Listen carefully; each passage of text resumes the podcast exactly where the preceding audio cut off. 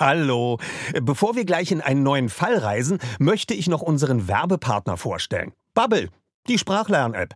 Bubble ist wie eine Reise in die Welt der Wörter, Sätze und Kulturen. Alles verpackt in kurze, knackige Lektionen. Das Beste? Du kannst das überall machen. Ob in der Mittagspause, auf dem Weg zur Arbeit oder während deines nächsten Roadtrips durch Kalifornien. Bubble passt sich deinem Leben an. Bubble bietet Sprachkurse in 14 Sprachen, von Englisch über Spanisch bis hin zu Norwegisch. Die App macht nicht nur Spaß, sondern ist auch echt effektiv. Du erhältst Zugang zu Sprachkursen, aber auch zu Lektionen, Podcasts, Spielen und mehr. Und weißt du, was das Beste daran ist? Bubble hat ein Team von über 200 Sprachexpertinnen und Experten, die sicherstellen, dass deine Lernerfahrung so realitätsnah wie möglich ist. Die Lektionen sind kurz und knackig, etwa 10 bis 15 Minuten und passen wirklich in jeden Terminkalender. Also, keine Ausreden mehr. Du kannst sogar KI-gestützte Spracherkennung und Erinnerungsfunktionen nutzen, um das Lernen genau nach deinen Bedürfnissen zu gestalten. Und natürlich haben wir auch einen Code für dich. Mit dem Code zahlst du Bubble für sechs Monate und erhältst zusätzlich weitere sechs Monate deines neuen Bubble-Abos geschenkt. Also, sechs Monate zahlen, ein ganzes Jahr lernen. Der Code ist die 3. Alles zusammengeschrieben. D-I-E-D-R-E-I. Einlösen kannst du den Code auf bubble.com slash audio. Dort bekommst du auch weitere Infos. Die packen wir dir auch in unsere Show Notes. Gültig ist der Code bis zum 29.02.2024. Also, wenn du dein nächstes Abenteuer mit einer neuen Sprache starten willst, probier Bubble aus. Und wir starten jetzt nach Rocky Beach. Passend dazu kannst du direkt eine Englischlektion starten. Viel Spaß! Die Lauscher Lounge und das Label Europa präsentieren den ersten Die drei Fragezeichen Sonderpodcast. Ein Record Release Feature zur Folge 205.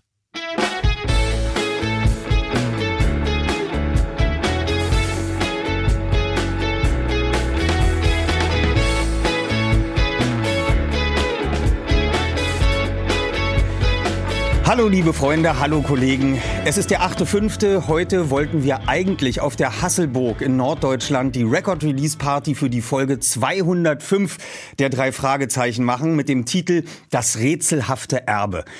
Warum das nicht stattfinden kann, das wissen wir alle, das bedauern wir sehr, finden wir sehr schade geht nun mal nicht anders. Wir wollen uns an alles halten, damit wir so schnell wie möglich aus dieser Situation wieder herauskommen und wieder live vor das Publikum treten können. Stattdessen haben wir uns aber überlegt, dass wir die Folge 205, das rätselhafte Erbe von Marco Sonnleitner als äh, Buch geschrieben beim Kosmos Verlag, dann umgesetzt als Hörspielmanuskript von André Minninger für das Studio Körting und für das Label Europa. Äh, diese Folge ähm, heute mal ganz anders vorstellen. Und zwar nicht als eine normale Record-Release-Party, sondern wir möchten das vorstellen als ein bisschen aus dem Buch gelesen und wir hören auch mal in das Hörspiel herein und wir werden auch noch ganz kurz per Zoom äh, nachher mit Frau Körting und André Minninger äh, uns verbinden und Sie auch noch ein bisschen zu dem Fall befragen.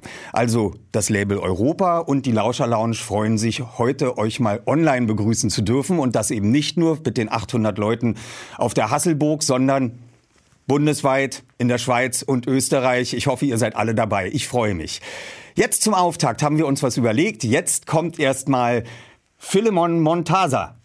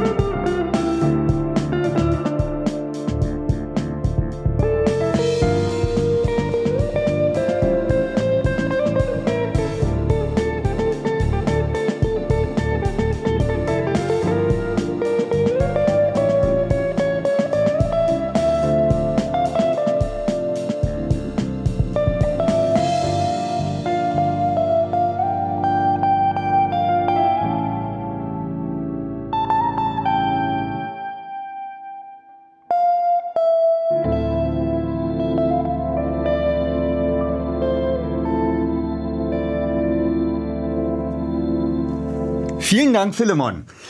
Ähm, ja, ihr fragt euch wahrscheinlich, wo sind wir denn hier überhaupt? Äh, wir haben hier sehr viel schönen Platz. Äh, das ist ein großes Studio, das ist unser Hörspielstudio Kreuzberg hier. Äh, wir befinden uns in unserer Dependance in Charlottenburg, in unserem großen Hörspielstudio, wo wir sonst riesige Hörspielaufnahmen mit vielen, vielen Schauspielern machen. Das geht ja zurzeit alles nicht, also haben wir hier uns den Platz genommen. Jetzt wollen wir euch mal das Buch von Marco Sonnleitner vorstellen. Das ist nämlich erstaunlicherweise, hat das einen ganz anderen Anfang als unser Hörspiel. Hörspiel. Und da werden wir natürlich nachher André Minninger, der immer die Hörspieladaption von den Büchern macht, mal fragen, äh, worauf er denn achtet, äh, was er aus dem Buch rausschmeißt oder was er dann drin lässt für das Hörspiel. Wir beginnen mal äh, mit einer Szene aus dem Buch. Bob Andrews stellte sich auf die Zehenspitzen und sah gespannt zu der Straßenkreuzung. Gleich mussten sie hinter dem hohen gelben Haus auftauchen und um die Ecke flitzen. Da vorne kommen sie, rief er, als er den ersten Radrennfahrer entdeckte. Eine kleine Spitzengruppe hat sich abgesetzt. Und da ist Peter! Bob deutete aufgeregt nach vorne. Da! Siehst du ihn? Das rote Trikot und der blau-weiße Helm? Das ist er! Er hat sich nach vorne gekämpft und liegt an vierter Stelle. Justus Jonas reckte den Hals. Ja, ja, du hast recht. Aber das Hauptfeld ist dicht dahinter. Er nickte zu dem großen Verfolgerfeld, das jetzt ebenfalls am Ende der Salpuedes Street auftauchte. Die holen vielleicht noch auf. Bob beugte sich über das Absperrgitter und blickte nach links. Unter dem neongrünen Werbebanner eines Fun-Sportgeschäftes glänzte die weiße Ziellinie in der Sonne. Justus und er hatten vorhin versucht, noch etwas näher an den Zielbereich heranzukommen. Doch wegen der zahlreichen Besucher, die bei diesem ersten Rocky Beach City Classic dabei sein wollten, hatte sich das als unmöglich erwiesen. Noch ein guter halber Kilometer bis zum Ziel, schätze ich. Und die Spitzengruppe hat vielleicht 30 Meter Vorsprung. Wird vielleicht knapp? Komm schon, Peter, du schaffst das! stieß Justus hervor und registrierte überrascht, dass er seine Daumen zwischen Mittel- und Zeigefinger geklemmt hatte. Normalerweise waren Sportveranstaltungen nicht so seine Sache. Oder Sport überhaupt. Was auch die paar Kilo zu viel erklärte, die Justus beständig mit sich herumtrug. Aber heute war das etwas anderes. Heute galt es, Peter anzufeuern, seinen Freund und Detektivkollegen.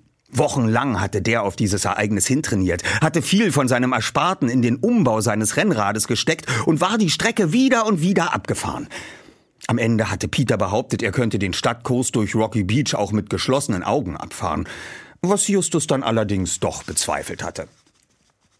Und dieses erste Radrennen durch Rocky Beach hatte nicht nur zahlreiche Zuschauer angelockt, die den Rennfahrern an diesem Sonntagnachmittag unter der sengenden Sonne Kaliforniens zujubelten, sondern Radsportler von nah und fern, darunter einige, die sehr gut in Form zu sein schienen.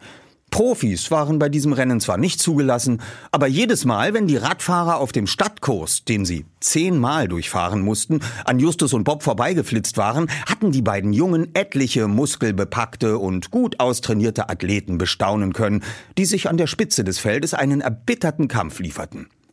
Unter ihnen hatte sich Peter die ganze Zeit hervorragend gehalten. Und jetzt lag er richtig weit vorne, hatte sogar die Chance, auf Siegerpodest zu fahren oder womöglich das Rennen zu gewinnen. Justus drängte sich neben Bob an die Absperrung heran. Los, Zweiter! Zeig's ihnen! rief er laut. Ja, Peter, tritt rein! Hopp, hopp, hopp! stimmte Bob mit ein und ließ seine Faust kreisen. Die Spitzengruppe näherte sich den beiden Detektiven. Peter ging jetzt aus dem Sattel und schob sich neben den Drittplatzierten. Ganz kurz sah er dabei auch nach hinten. Wie an einer Perlenkette aufgereiht jagte das Hauptfeld hinter ihm her. 400 Meter vor dem Ziel hatte Peter den dritten Platz erobert. Nur die Nummer 116, ein schon etwas älterer, drahtiger Mann in einem grünen Rennanzug und die 34, ein stämmiges Muskelpaket in pinkfarbenem Trikot, lagen noch vor ihm. Der zweite Detektiv nahm die Menschenmenge am Straßenrand nur aus den Augenwinkeln wahr. Wie eine riesige, bunt gesprenkelte Wand flog sie rechts und links an ihm vorbei. Auch die Anfeuerungsrufe, die Jubelschreie und die Stimme des Rennkommentators drangen nur wie durch Watte zu ihm durch. All seine Sinne waren auf die beiden Radrennfahrer vor ihm fokussiert, denen er sich Zentimeter für Zentimeter näherte. Peter spürte den Adrenalinschub förmlich. Die Chance zu gewinnen mobilisierte in seinem Körper ungeahnte Kraftreserven. Als hätte sich irgendwo in ihm Schleusen aufgetan, pulsierte auf einmal neue Energie durch seine Muskeln. Er biss die Zähne zusammen, nahm den Kopf noch ein wenig tiefer und trat wild entschlossen in die Pedale. Just, just! Bob zerrte hektisch an Justus Ärmel. Peter kriegt sie! Er kriegt sie! Justus schien das Gezupfe gar nicht zu bemerken. Ja, ich sehe es! Unglaublich! Und es sind nur noch 300 Meter! Gleich würde Peter an ihnen vorbeirauschen. Wahrscheinlich würde er sie weder sehen noch hören. Dennoch gaben Justus und Bob ihr Bestes und feuerten ihren Freund lautstark und gestenreich an. Peter, ja! Du schaffst es! Super Zweiter, los! Schnapp sie dir! Du kannst. Urplötzlich verstummte Bob, als hätte ihm jemand die Hand auf den Mund gelegt. Justus schoss der Schreck wie ein Stromstoß durch die Glieder. Auf der anderen Straßenseite, am Absperrgitter, unten, der kleine weiße Pudel. Vor einer Sekunde auf die andere hatte er sich zwischen zwei Streben des eisernen Gitters hindurchgezwängt und rannte jetzt laut kläffend über die Straße, über die Rennstrecke, den heranjagenden Fahrern genau vor die Räder. Peter! schrie Justus auf. Vorsicht! brüllte Bob. Auch viele der anderen Zuschauer kreischten entsetzt auf. Zahllose Warnrufe gellten über die Straße. Die 34 machte einen wilden Schlenker nach links und raste haarscharf vor dem Hund vorbei. Die 116 wich geistesgegenwärtig nach rechts aus, schoss auf das Absperrgitter zu, riss das Rad wieder nach links und konnte nur dank einer nahezu akrobatischen Bewegung einen Sturz gerade noch vermeiden. Dieses Glück hatte Peter nicht. Er griff hart in die Bremsen, worauf sein Hinterrad sofort blockierte und nach links ausscherte. Dies wiederum brachte sein Rennrad in eine unheilvolle Schräglage. Peter! Er stürzt! Bob schlug die Hände vor den Mund. Im nächsten Augenblick ertönte ein hässliches Scheppern und Knirschen, als Peter samt Fahrrad seitlich auf den Asphalt krachte. Justus schnappte nach Luft. Bob stieß einen erstickten Laut aus. Unter den Schreckensrufen der umstehenden Zuschauer schlitterte der zweite Detektiv auf den Straßenrand und das Gitter zu. Funken stoben auf, als Metall über Asphalt trieb. Dann rauschte Peter mit den Reifen voran, krachend in die Absperrung. Um Himmels willen! Mein Gott! Neben ihnen verschwand der Pudel zwischen den Beinen der Zuschauer. Vor ihnen jagte das Hauptfeld vorbei. Bob beugte sich über seinen Freund, der unter seinem Rad lag. Peter hatte die Augen weit aufgerissen und atmete hektisch. Peter, hast du dich verletzt? Wir müssen sofort einen Krankenwagen rufen. Justus kniete sich auf den Boden. Der zweite Detektiv setzte sich auf und schüttelte sich. Dieser bescheuerte Hornochse! stieß er wutentbrannt hervor. Er löste seine Schuhe aus den Klickpedalen, zog sein rechtes Bein unter dem Rad hervor und stand auf. Wo ist diese Saftnase? Aufgebracht starrte er zur anderen Straßenseite. Peter? Justus sah an seinem Freund hinab. Trikot und Hose waren auf der rechten Körperseite aufgerissen. Hier und da waren Schürfwunden zu erkennen, aus denen Blut sickerte. Hast du Schmerzen? Ach, sicher hast du Schmerzen. Du solltest dich sofort wieder hinsetzen, bis der Arzt kommt. Der erste Detektiv zog sein Handy hervor. Ich brauche keinen Arzt, mir geht's gut. Peter nahm seinen Helm ab und pfefferte ihn neben das Rad. Das ist das Adrenalin, sagte Bob besorgt. Deswegen spürst du nichts. Du hast dir vielleicht was gebrochen. Ach was, mir geht's gut. Peter wartete missmutig, bis der letzte Fahrer an ihm vorbei war und marschierte dann schäumend vor Wut auf die andere Straßenseite. Wem gehört der Hund? rief er in die Zuschauer. Wer war hier eben so dämlich, seinen Hund über die Straße laufen zu lassen? Peter, so warte doch. Justus hatte Mühe, seinem Freund zu folgen. Ich hätte gewinnen können, aber nein, irgend so ein Idiot kann nicht auf seinen Hund aufpassen. Wer war das? Peter stapfte erbost auf die Leute zu. Wissen Sie überhaupt, was da alles hätte passieren können? Mir und dem Hund? Er blieb stehen. Also, Wem gehört der Hund? Ich glaube einer Frau, sagte ein Mann mittleren Alters und sah sich um. Gerade war sie noch da, stand direkt neben mir. Ja, so eine braunhaarige, sagte ein anderer Zuschauer. Nein, die war blond, ganz sicher, meinte eine Frau. Ach was, der Hund gehörte dem Dicken mit dem Cowboyhut, sagte ein weiterer Mann. Der Typ, der hier alle vollgequalmt hat. Quatsch, der hatte doch keinen Hund dabei. Peter schnaubte. Na toll, und feige auch noch. Bob fasste seinen Freund an der Schulter. Peter, du musst dich beruhigen, das war ein kapitaler Sturz. Du musst dich untersuchen und verarzten lassen. Der zweite Detektiv drehte sich um. Ich sagte doch, dass es mir gut geht. Ich muss jetzt vor allem. Hey! Er riss die Augen auf und starrte zur anderen Straßenseite. Was macht der Kerl da? Justus und Bob folgten seinem Blick. Ein junger Mann, sonnengebräunt, große Tätowierungen auf dem linken Arm, kahl rasierter Kopf, Zigarette im Mund, hatte Peters Fahrrad vom Boden aufgehoben und schob es in aller Seelenruhe durch die Zuschauer. Hey, du da, bleib stehen, rief Peter. Der Mann wandte sich um, tippte sich mit einer Hand an die Schläfe und grinste. Dann schwang er sich auf den Sattel und fuhr davon. Soweit erstmal der Anfang aus dem Buch von Marco Sonnenleitner. Äh, ein Hörspiel oder das Hörspiel zu jeder Buchfolge ist ja immer etwas anders. Das heißt, sie ist um die Hälfte ungefähr gekürzt. Dieses Radrennen findet im Hörspiel so gar nicht statt. Äh, stattdessen steigen wir jetzt mal ins Hörspiel ein, das direkt danach stattfindet. Die drei kommen im Wohnwagen in der Zentrale an. Peter ist stinksauer, dass sein Fahrrad weg ist, weil er so in Topform war. Und hier wollen wir mal ins Hörspiel reinhören. Ton bitte ab.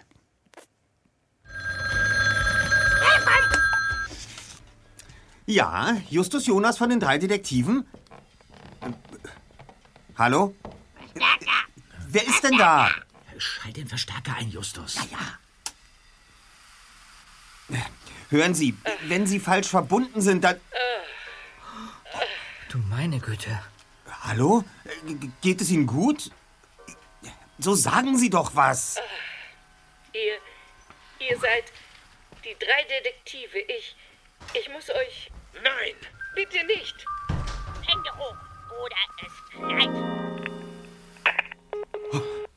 Aufgelegt. Also da, da war jemand am Apparat, dem es offensichtlich ziemlich schlecht ging. Ja. Dann, dann kam ein anderer hinzu, hat ihn bedroht und das, das Gespräch beendet. Seht ihr das auch so? Ja, ja. Ich denke schon, aber... Uns sind die Hände gebunden, Kollegen. Der Anruf lässt sich nicht zurückverfolgen. Demnach können wir nur warten und darauf hoffen, dass sich die Person noch einmal bei uns meldet.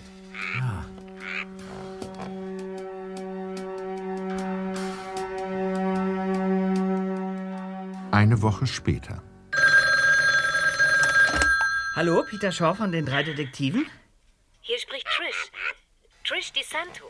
Angenehm, was kann ich für Sie tun? Die Santo, der Name sagt mir doch was. Ja, ich... Eigentlich will ich nicht am Telefon darüber sprechen. Könnten Sie und Ihre beiden Partner vielleicht einmal bei mir vorbeikommen? Ähm. Am besten noch heute. Oder morgen. Ja, worum, worum geht es denn? Äh, Wollen Sie die drei Detektive engagieren? Engagieren? Nein, das nicht. Es geht um meine Großmutter Caroline. Äh, Caroline Di Santo? Ja, richtig. Guten Tag. Können Sie mich auch hören? Sind Sie einer der Detektive? Äh, so ist es. Wir sitzen gerade gemeinsam in unserer Zentrale. Äh, Der Lautsprecher ist an. Guten Tag, Miss Di Santo. Das trifft sich ja sehr gut, dass ich Sie alle drei zu fassen kriege. Dann können Sie mir ja gleich sagen, ob Sie schon heute Nachmittag zu uns kommen können. 253 Hillside Drive. So gegen 17 Uhr? Äh, ja, das lässt sich einrichten. Das freut mich. Dann bis nachher. So, Mr. Jonas. Wer ist denn jetzt diese Caroline Di Santo? Du solltest besser fragen, war, Peter. Caroline Di Santo war eine recht bekannte Künstlerin und das Familienoberhaupt einer der angesehensten Familien von Rocky Beach. Ja, sie ist vor wenigen Tagen gestorben. Was? Wie bitte?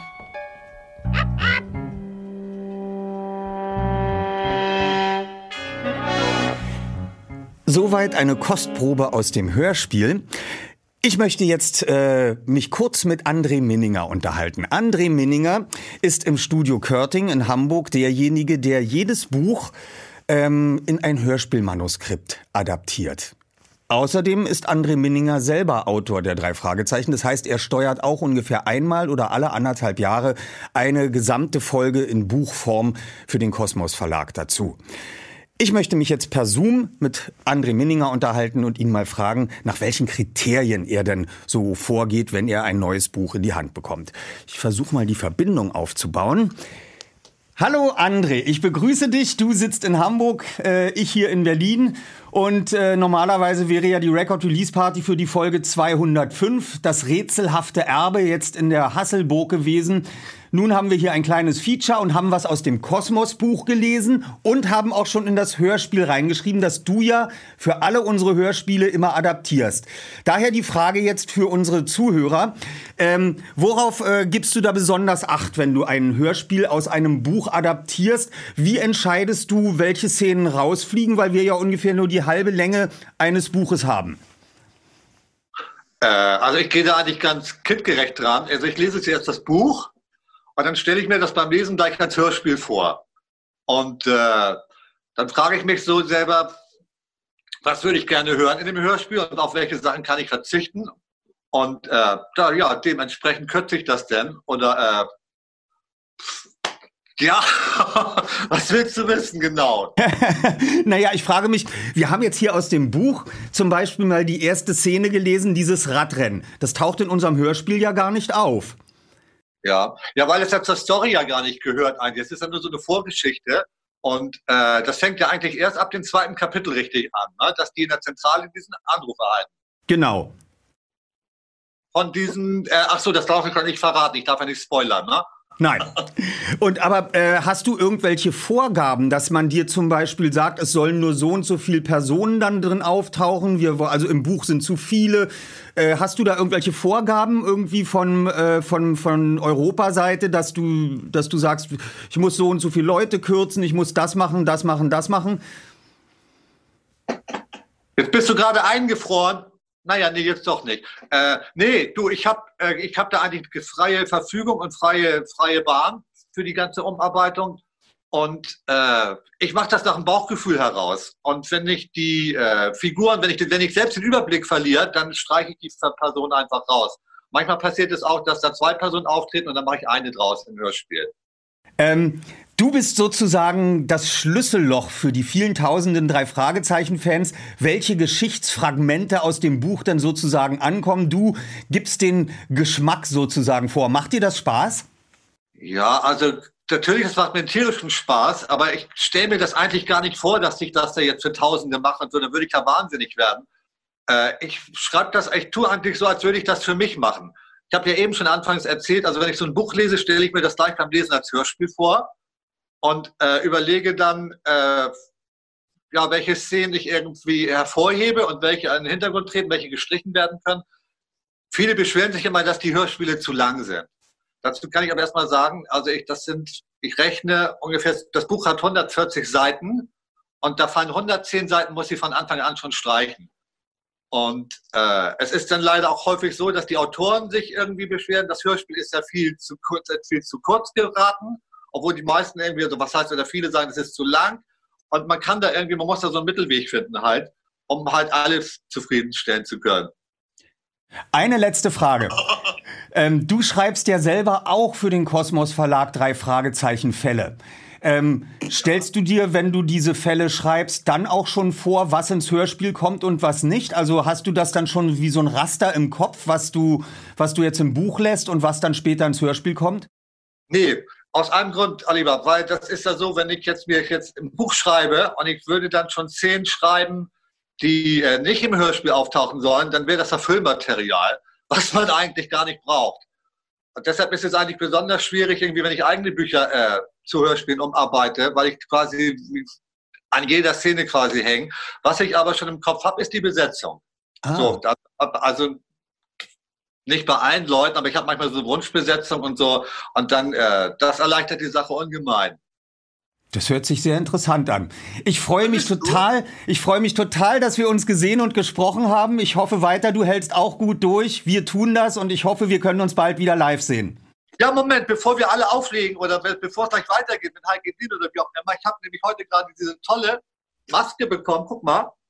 Die kann Ach. man nicht sehen. Nein, die kann man nur erkennen von vorne. Guck mal, ist das nicht großartig? Kann man das sehen? Ja, Mickey Maus. Ja. Ist ja toll. Oder hätte ich das Interview gleich mit der Maske machen sollen? Nein, alles gut, ja. Man will doch als Vorbild vorangehen, oder nicht? Warte mal. Mach ich mit. Da fehlt ja jetzt nur noch das FC St. Pauli-Zeichen drauf, ne? Ja, das fehlt jetzt noch, aber das muss ich irgendwie noch später draufkriegen. Okay, dann verabschiede ich mich jetzt, wie Hanni van Heiden in Ohnmacht gefallen ist. Oh! Sensationell. Soweit André Minninger. Ja, wir wollen jetzt wieder in das Buch von Marco Sonnleitner zurückgehen. Äh, die drei Fragezeichen haben ein Bild geerbt. Justus hat sich beim Verabschieden bei den DeSantos noch schnell den Weg zur Toilette zeigen lassen. Und dann fahren die drei Fragezeichen zur Galerie, in der das Bild hängt, um ihr Erbstück zu begutachten. Und Bob möchte wissen, warum Just wirklich auf der Toilette war. Ich habe die Uhr gar nicht gehört.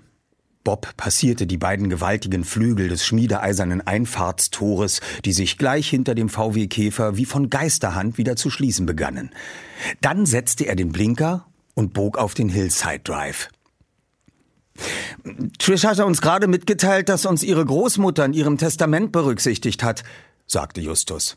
In diesem Augenblick schlug die Uhr fünfmal, mit dem gleichen Ton, den wir über das Telefon vernommen haben. Der dritte Detektiv runzelte die Stirn. Caroline DeSanto hat uns also angerufen. Kurz vor ihrem Tod. Aber wieso? Was wollte sie uns sagen? Dass wir eines ihrer Bilder erben? Justus machte ein skeptisches Gesicht. Vielleicht. Andererseits hätten wir das früher oder später sowieso erfahren. Dafür hätte sie uns nicht anrufen müssen, so geschwächt wie sie war. Vielleicht wollte sie es uns persönlich mitteilen?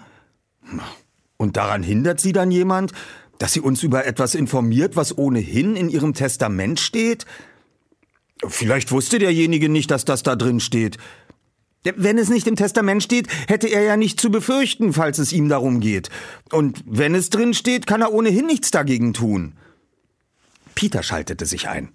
Was, was ich mich frage, wieso sollten wir eigentlich zu den DeSantos kommen?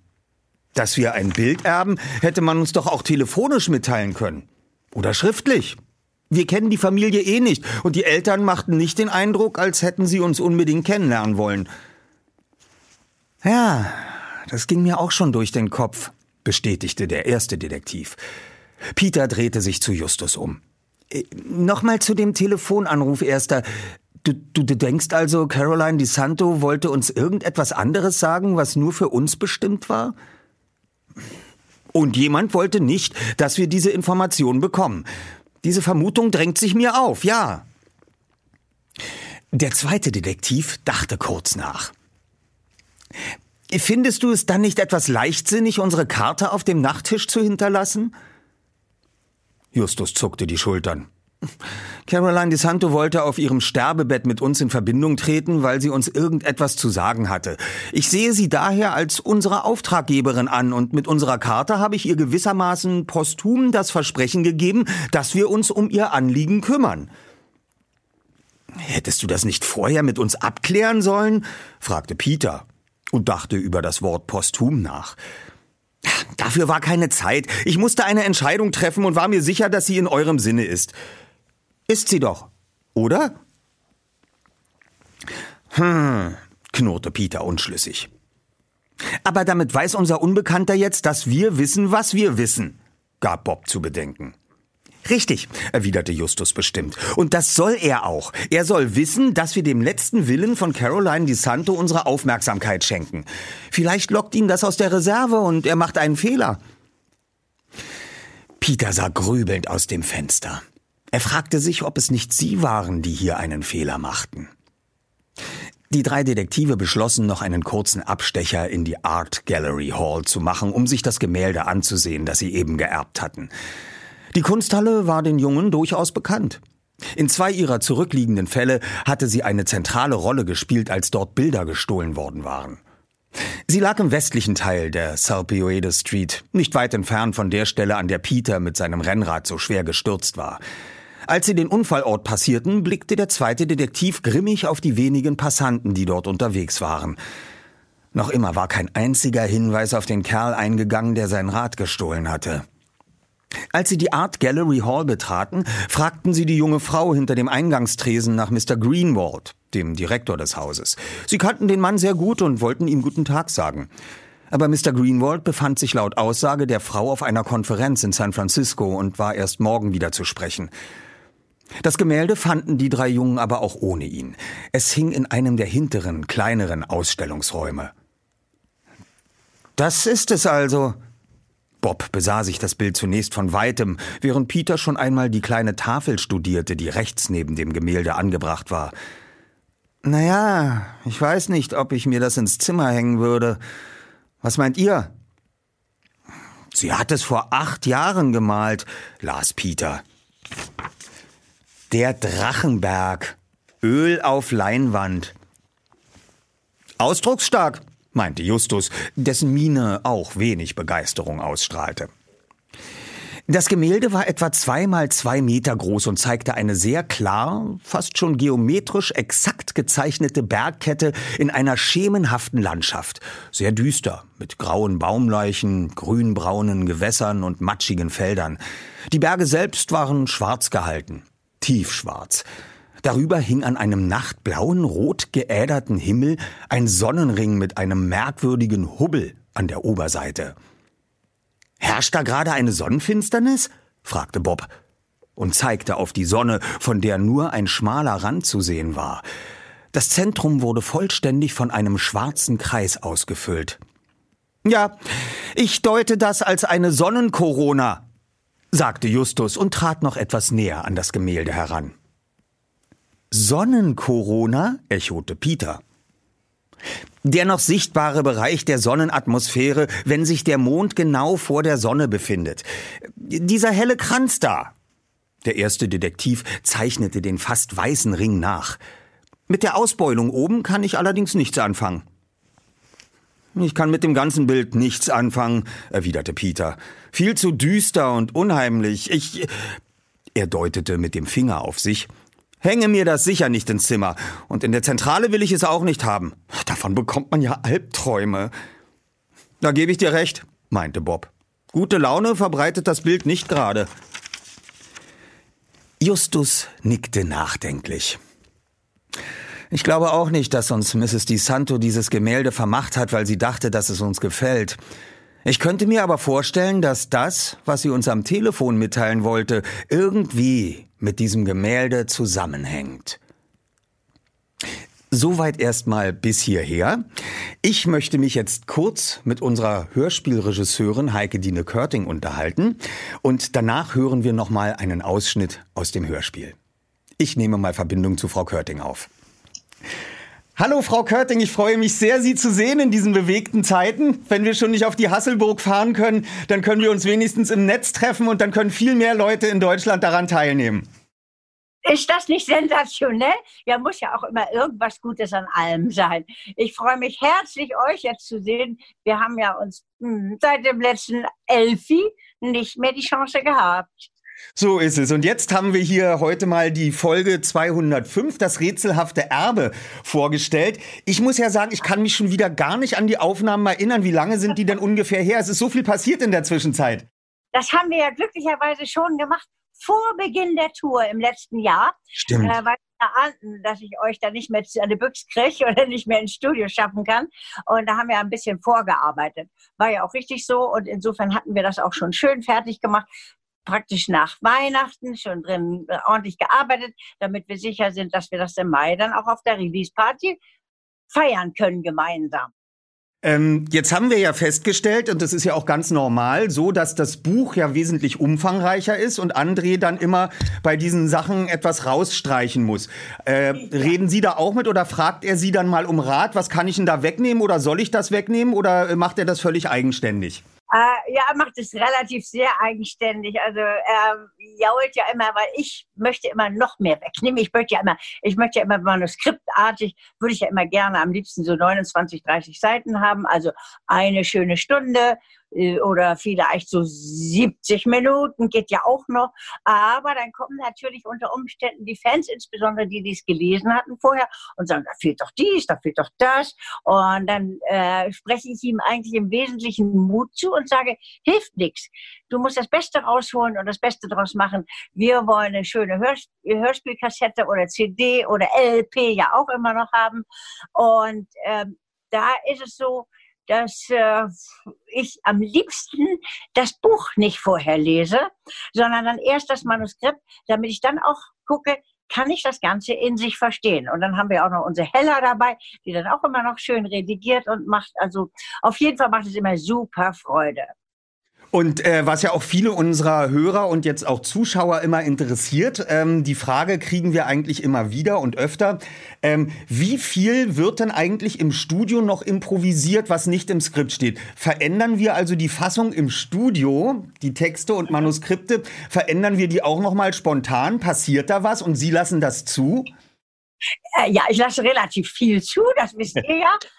ihr dürft ja alles Mögliche machen, aber grundsätzlich ist es eigentlich so, alles, was richtig ist und gut ist, steht schon im Skript.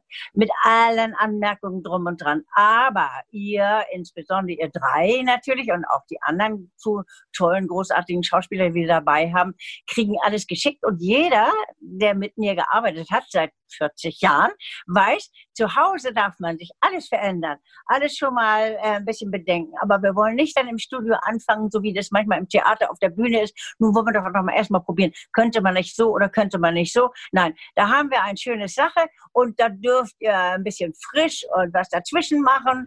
Aber grundsätzlich ist eigentlich die Geschichte fix und fertig. Also das rätselhafte Erbe, wir haben natürlich heute nicht das Ende erzählt, kommt ja dann in einer Woche am 15.05. auf den Markt. Wir sind schon sehr ja. gespannt. Ich bin dann auch gespannt, äh, weil ich habe die Hörspielfassung ja auch noch nicht gehört. Ich bin ja sonst immer bei der Record Release Party live vor Publikum. Wir ja. möchten auch wieder auf die Hasselburg kommen. Da höre ich dann immer das Hörspiel zum ersten Mal mit ihrer Mischung, mit ihren Geräuschen, mit der Musik und so.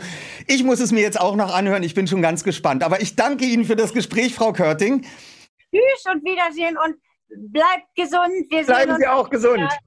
Tschüss, tschüss, tschüss. tschüss. Dankeschön. Ja, Heike Dine Körting, seit über 40 Jahren unsere Hörspielproduzentin und Regisseurin.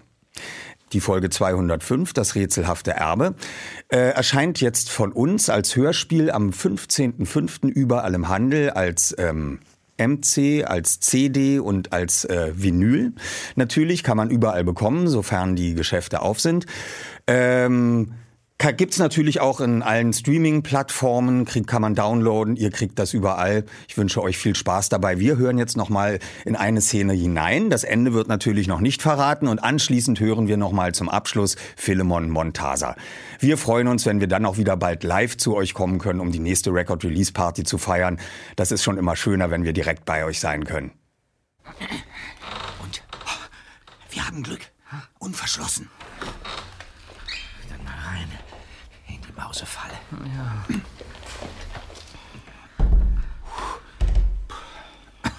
Oh, ist das dunkel hier.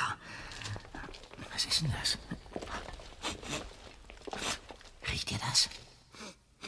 Was denn? Seid leise. Seht euch das an. Ja.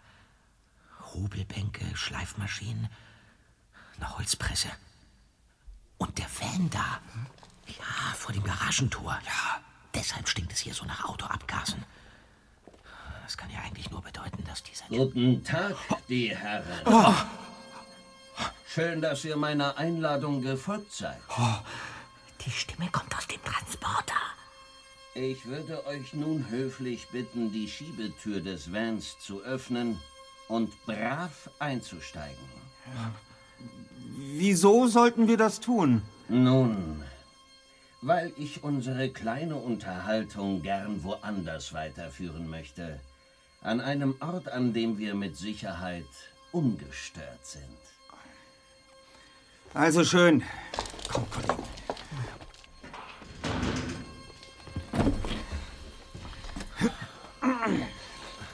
Und nun schließt die Tür. Wir fahren jetzt los. Wenn Sie meinen, Oh.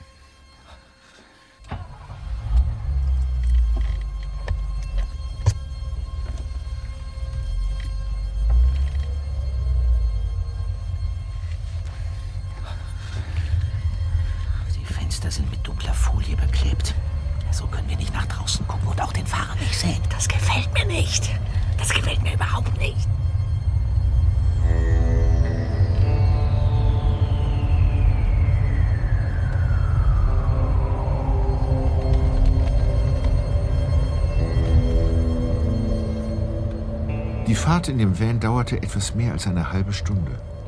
Zu Beginn versuchten die drei Detektive noch sich zu merken, wann der Transporter wie abbog, wie lange er in etwa geradeaus fuhr. Aber irgendwann hatten sie vollends die Orientierung verloren. Schließlich hielt der Van nach einer scharfen Rechtskurve unvermittelt an.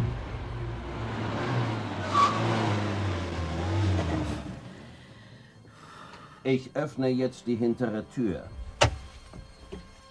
Ihr wartet eine halbe Minute, steigt dann schön brav aus und geht schnurstracks in das Haus, das ihr gleich sehen werdet.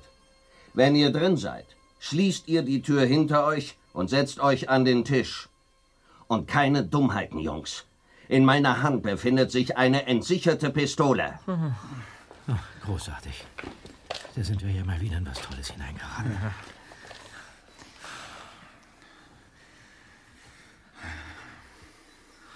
Was hat er gesagt? Wie lange? Augenblick. Eine halbe Minute. Eine Minute. Die ist noch nicht um. Ist ja ewig.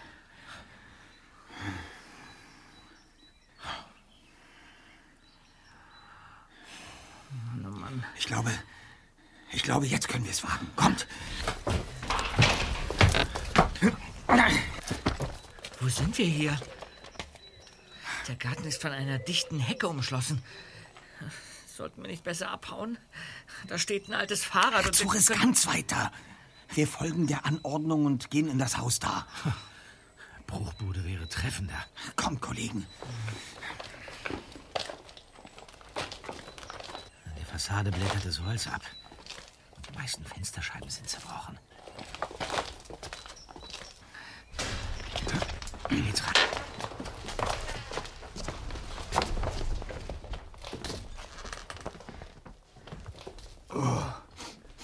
Boah. Ist das versifft hier? Hausen hier sonst Obdachlose? Ja, Den würde ich aber ein besseres Quartier wünschen. Los, setzen wir uns an den Tisch dort.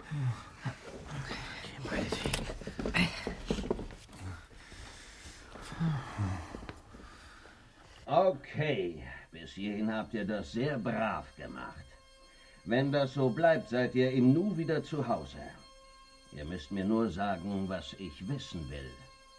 Und das wäre? Was wisst ihr über den Drachenberg?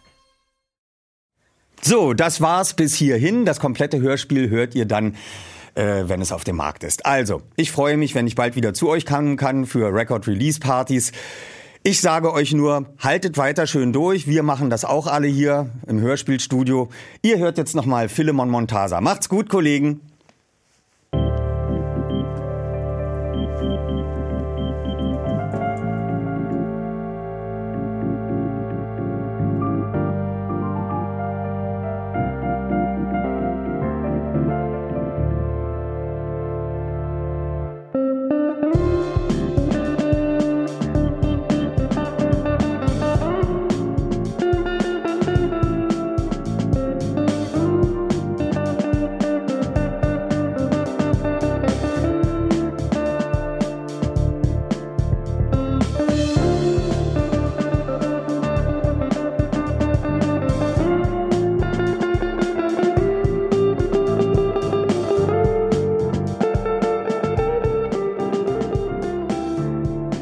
Das war der Die drei Fragezeichen Sonderpodcast, ein Record Release Feature zur Folge 205.